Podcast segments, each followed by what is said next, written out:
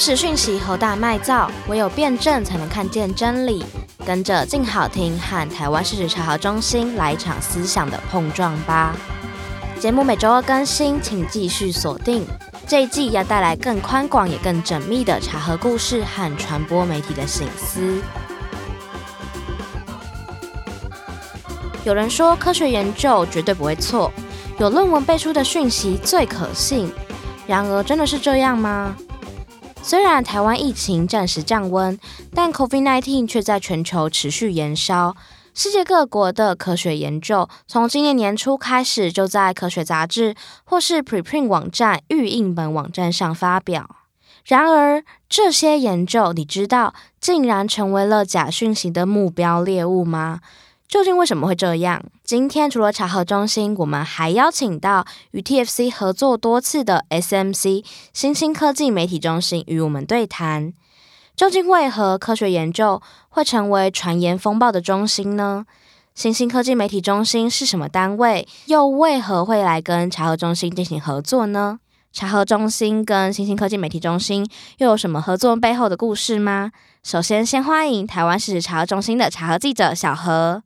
大家好，我是台湾事实查核中心的查核员小何，以及第一次莅临静好听新兴科技媒体中心的研究员尹轩。嗨，大家好，我是尹轩，欢迎两位。一开始想要问一下大家比较熟悉的声音，小何，想要问一下小何，当初为什么会跟新兴科技媒体中心合作？合作的契机是什么？究竟科学传言的查核需要特别考量什么事情吗？那其实小何本身就是传播学院毕业的，所以对于很多像是科学界的专业知识啊，比如说病毒突变、病毒基因的序列等，其实我完全不懂是什么意思，所以我们很难，记者就很难去擅自解读这些这些专用名词。那如果我们直接去问专家，也可能会造成一种鸡同鸭讲。可能我们理解是一回事，然后专家理解是一回事，所以我们需要一个中间的桥梁来帮我们跟专家算是转译吧。所以就是新兴科技媒体中心就是扮演这个角色。嗯，了解，需要专家。那接下来我们就要想问一下新兴科技媒体中心的尹轩了。SMC 新兴科技媒体中心是什么单位？它主要可以提供什么？当初是怎么成立的？然后以及后来是为什么会跟事实查核中心合作呢？新兴科技媒体中心其实它的概念是源自于英国，那它是 Science Media Center，在二零零二年成立的。那台湾是第六个，成立于二零一七年，目前是台大风险中心承接的科技部计划。SMC 的理念其实是要建立科学家与媒体之间的关系网络。目的是要提升媒体报道科学新闻的品质，也提升公众对于科学的认识。那当初大概是从什么时候开始跟查核中心合作的呢？我们跟查核中心合作大概从二零一九年开始。那新兴科技媒体中心主要是作为沟通的桥梁。我们在拜访老师的时候，常常遇到老师们会说他不喜欢接触媒体，或者是他不敢接触。可能因为过去媒体曾经联系过老师，老师给予回应之后，呈现的结果不如老师的预期，可能是断章取义或者是误解，所以导致很多的老师不大愿意再接触媒体。那新兴科技媒体中心的工作就是要让老师能够把自己的研究、自己的知识适当的传递给媒体，让媒体传播给大众。所以这样有点像是你们会去一一拜访老师，然后请老师成为你们的一个有点像资料库跟议员，然后一旦媒体有任何需求的时候，都可以来向你们可能进行查证或者进行采访。我们中心有建立一个专家资料库，目前大概有三百四十几位专家。对，但是我们长期跟各个老师建立的关系，大家不要以为说大学的教授好像平常只有教书就没什么事做。事实上，大学老师要负责，呃，一个是教学，再来是自己的研究，要发 paper、写论文，要带学生，同时还要负责学校的行政事务。所以我们在找专家的时候，常常遇到一些瓶颈或一些困难，比如说老师没有时间去为我们读文献，为我们去解释更多东西。那还有一个原因，是因为其实查核中心我们在查科学研究的时候，我们会问碰到个瓶颈，是我们不知道要找谁，我们不知道这个的专家是该找哪一位这样子。那新科技媒体中心呢，它其实就比较了解说什么样的议题找到什么样的专家比较适合。嗯，了解。因为查核这件事情，它不太只能仰赖单一的意见。可是你们不是那个专业里面的人，所以你其实不太知道这个专业找谁比较适合，或是。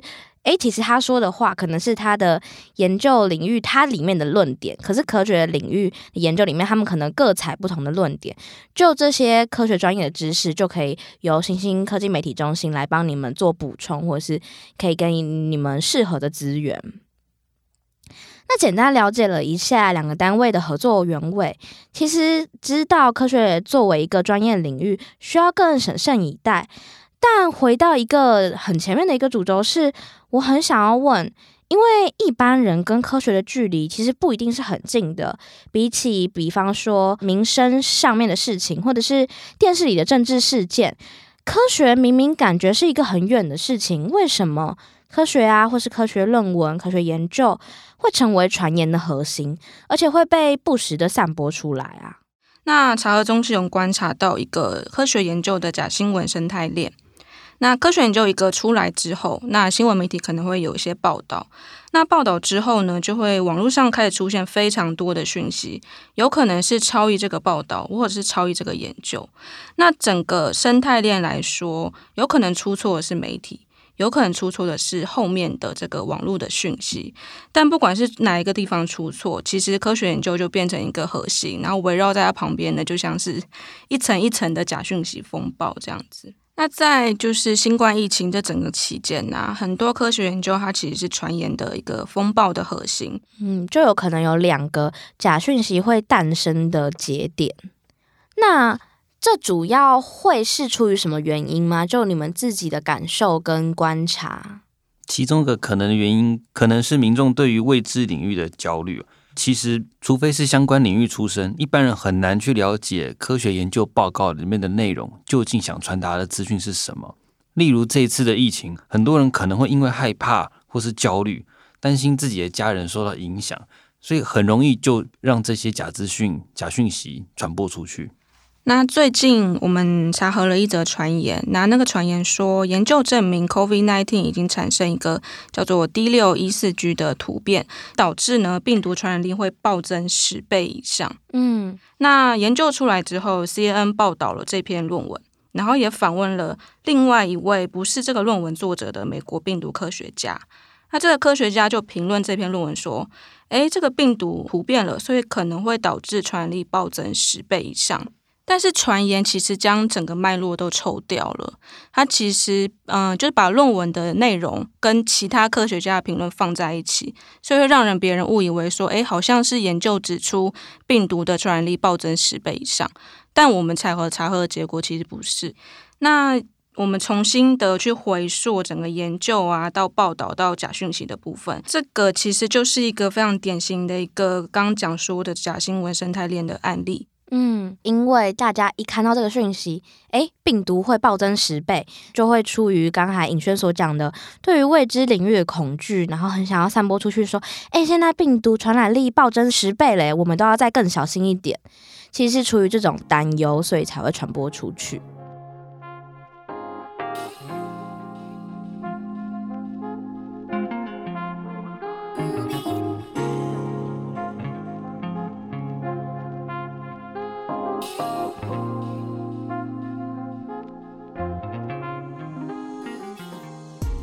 那其实还有另外一个原因呢、啊，就是这些科学研究可能会被当作是一种政治操作的工具。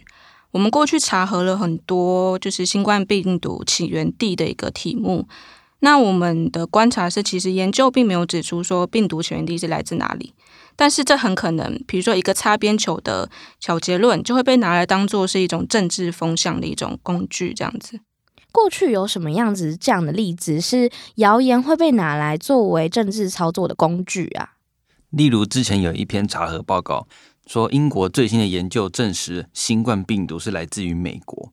那其实这一篇研究原始论文将新冠病毒分为 A、B、C 三群。那 A 群是从中国传到美国，并主要流传在美国，但传言呢却直接将 A 型病毒。主要流行在美国，超译成病毒起源于美国。这题其实是我跟尹轩合作啦。那我们仔细看研究说，其实论文呢，它帮新冠病毒分为三群，它是依基因序列分为 A、B、C 三群。这里所谓的基因序列是什么啊？尹轩可不可以帮我们简单解释一下？序列是指基因的排序，基因密码子的排序，也就是我们常听到的 DNA 或是 RNA。透过 DNA 跟 RNA 就可以帮他们分群。那这个谣言是说分了这三群以后，他做了什么事情？谣言其实是呃过度解释它的结果，因为这篇研究它用的外群是蝙蝠的病毒。那那只蝙蝠的病毒其实是目前我们能够拿到最接近新冠病毒的祖先。在做人类新冠病毒的分析的时候，就会需要一个跳到人身上之前的那一株病毒。也就是说，类似于我们在画关系树的时候，需要一个树根。外群是拿来做比较的，外群的选择就是要谨慎吗？就是要 wisely，不能乱选。最适合就是跳到人身上之前的那一只，那一只病毒。但有没有可能？你不可能找得到的，因为我们现在只知道蝙蝠嘛，跳到一个中间不知道谁，再跳到人嘛。但是那是我们预期是这样，因为你知道，对病毒来说。九十七 percent 相似，有多少相似？病毒序列其实不长，它只有一两千，可能甚至只有一个 KB，呃，一万个，所以九十七 percent 其实没有差很多。那又加上它是 RNA 病毒，RNA 病毒变化速度很快。但是这篇 paper 让人会有一点质疑的点是在于，因为它这一支外群其实距离新冠病毒序列差得很远，就是说它的序列差很多，所以以外群人来说，它并不是那么的适合。但是以现阶段，我们也只能拿它来当外群，因为它是我们现在找到，呃，跟新冠病毒序列差异最小的一株病毒株。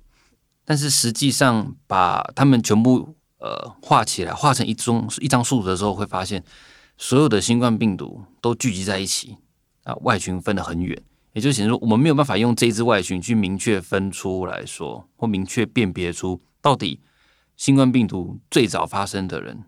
最早的新冠病毒是哪一株？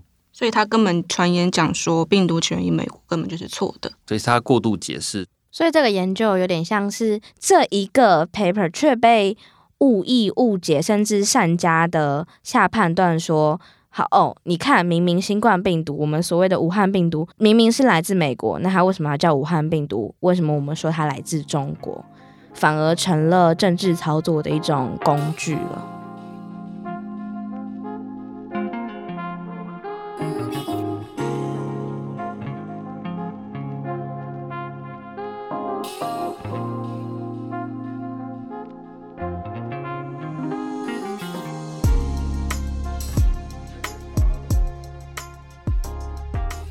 但像刚才我们有听到一些例子，我可以感受到的是，因为在做研究，就是科学家在做研究的过程，其实有很多的。小细项，或是有很多的 detail 是一般人，或者是甚至是媒体很难去理解的，所以这个里面复杂的空间就会产生了会被扭曲、会被误读，甚至很不容易澄清，或者是会被拿来操作，而且有能力去判断跟评论说，诶，这不对的人，其实相对来说少，所以这也是为什么事实查核中心会跟新兴科技媒体中心合作。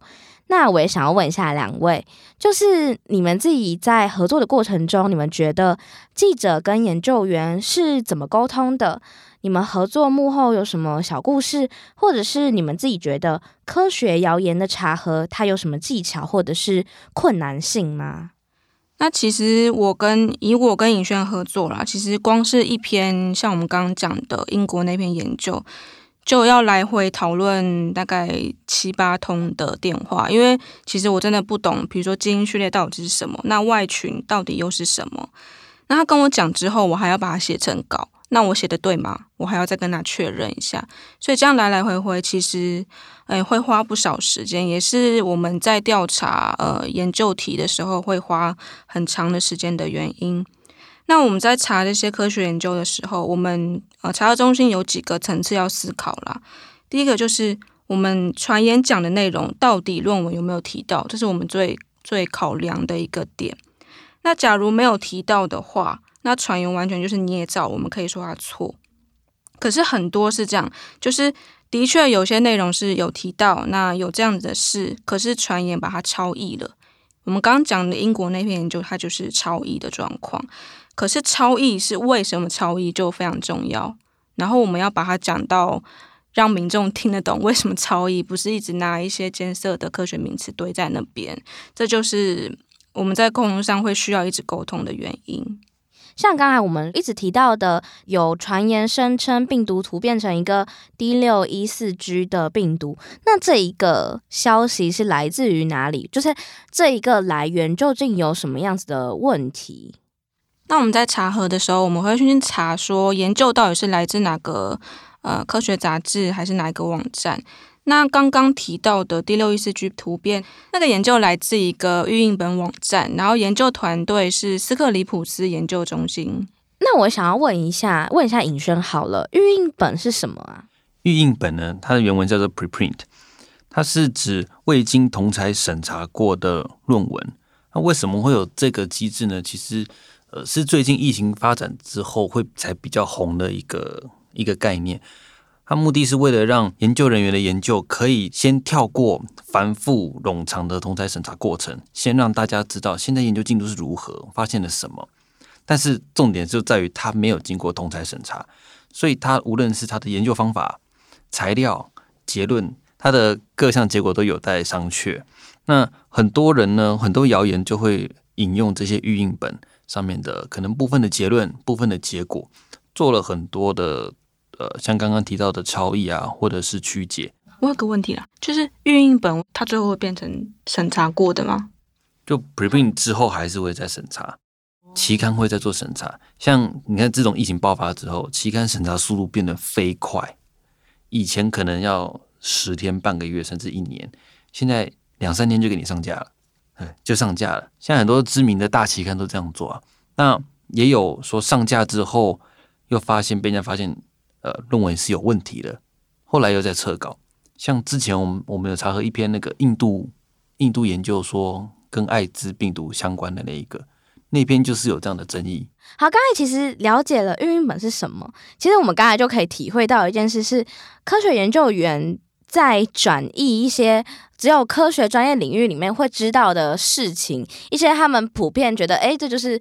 啊，他本来就这样子做啊，平常审查是这样做。那预印本 preprint 就是先跳过审查这个机构，让大家看这些，好像他们原本觉得稀松平常的事情，但这些事情正是一般民众所不知道。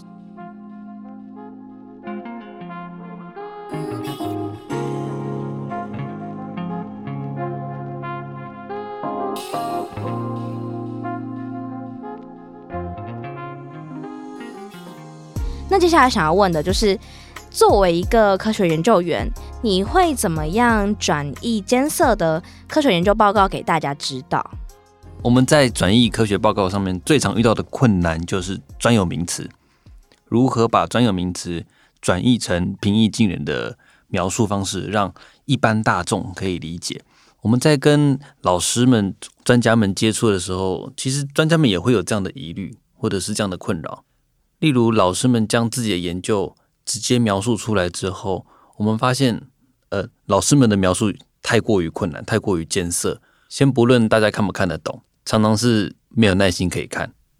我个人遇过的一次案例是，那篇新闻呢，就直接把研究超译成说，这个用真菌可以用来防治登革热。当时去找了专家。那专家也跟我解释了很多。那我在将这篇文章和老师的意见写成文章时，才发现其实里面很多专有名词大家看不懂。例如，当时我们同事问我说：“有真菌，那有假菌吗？”所以我才认知到，在相关领域的人认为稀松平常的名词，可能对一般大众来说是很陌生、很难想象的。所以你就翻遍了教科书去找。究竟可能现代教育里面，大家比较怎么样才会知道真菌是什么？例如很常遇到的，像很多文献，应该说很多基础研究会用比较多的技术名词，譬如说 DNA 的转译转录这类的名词，对于相关领域来说是很常见、很基础的知识，但对于一般大众不会懂为什么 D 什么叫做 DNA 的转移，什么叫转录。那究竟 DNA 跟 RNA 之间有什么关系？其实也不是每个人都知道。这感觉就要运用到大家什么高中的生物知识才会知道的事情，但大家都会忘记，所以才会需要研究员用他们的专业领域去告诉大家：哎，那究竟发生了什么事？那其实查核中心观察，就是我觉得，就是我们社会其实蛮习惯去要一个结果啦，就是到底什么是对的，什么是错的。比如说病毒有没有突变，它突变了到底会怎样？那猫会不会感染新冠病毒？那呃，过去我们有做过一个题目，是说一个研究证明说猫确实会被新冠病毒感染，可是它其实是在特定的实验条件下。那这个实验条件能不能推到整个社会的状况？其实需要更多的研究来证明的。那我们会把这个这样子的预设放在科学研究上，但其实科学研究我们观察其实是很严谨的一个过程呐。可以帮我们解释一下，可能科学家在做实验的时候，或者他们在发表论文的时候，有哪些状况可能会被大家所误解吗？例如之前我们遇过一个谣言说精油可以抗病毒，那其实它原本的研究。是将病毒的样本放在一个小房间里面，在小房间里面打上非常高浓度的精油。那实验结果发现，这么高浓度下的精油呢，可以让病毒失去活性，也就是大家常讲的杀死病毒。但其实大家在家里不会用到这么高浓度的精油，所以有点像是他的实验是做成这个条件的。可是这些很缜密的条件，然后很特定的条件，可能会被大众忽略，然后直接导出一个哦，精油原来抗病毒哦，然后广传给大家。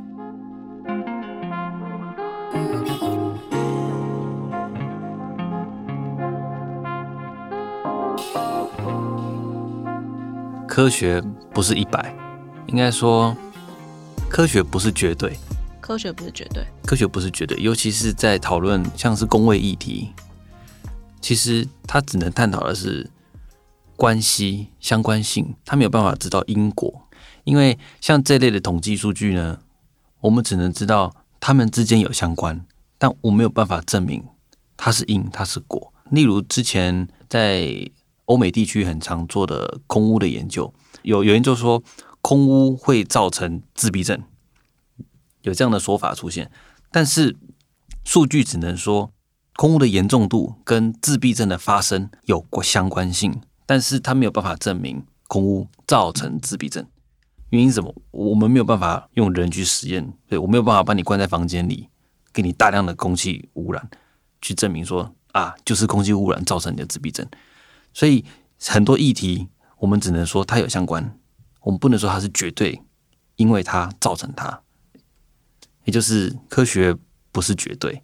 这其实也是我们以往觉得科学好像是一个一翻两瞪眼的事情，但其实，在科学整个研究的过程中，我们它不一定是全然绝对的，还有很多很多事情是我们要去省思的。那今天很谢谢台湾事实查核中心的小何跟新兴科技媒体中心的尹轩来跟我们分享今天的内容。好，那我们下周见，我是小何，拜拜。欢迎大家来我们的脸书按赞，也看看我们官网上面跟专家们合作的结果。谢谢大家，谢谢大家，大家下周请继续收听《初级！事实茶和大揭秘》，我们下次再见，拜拜，拜拜。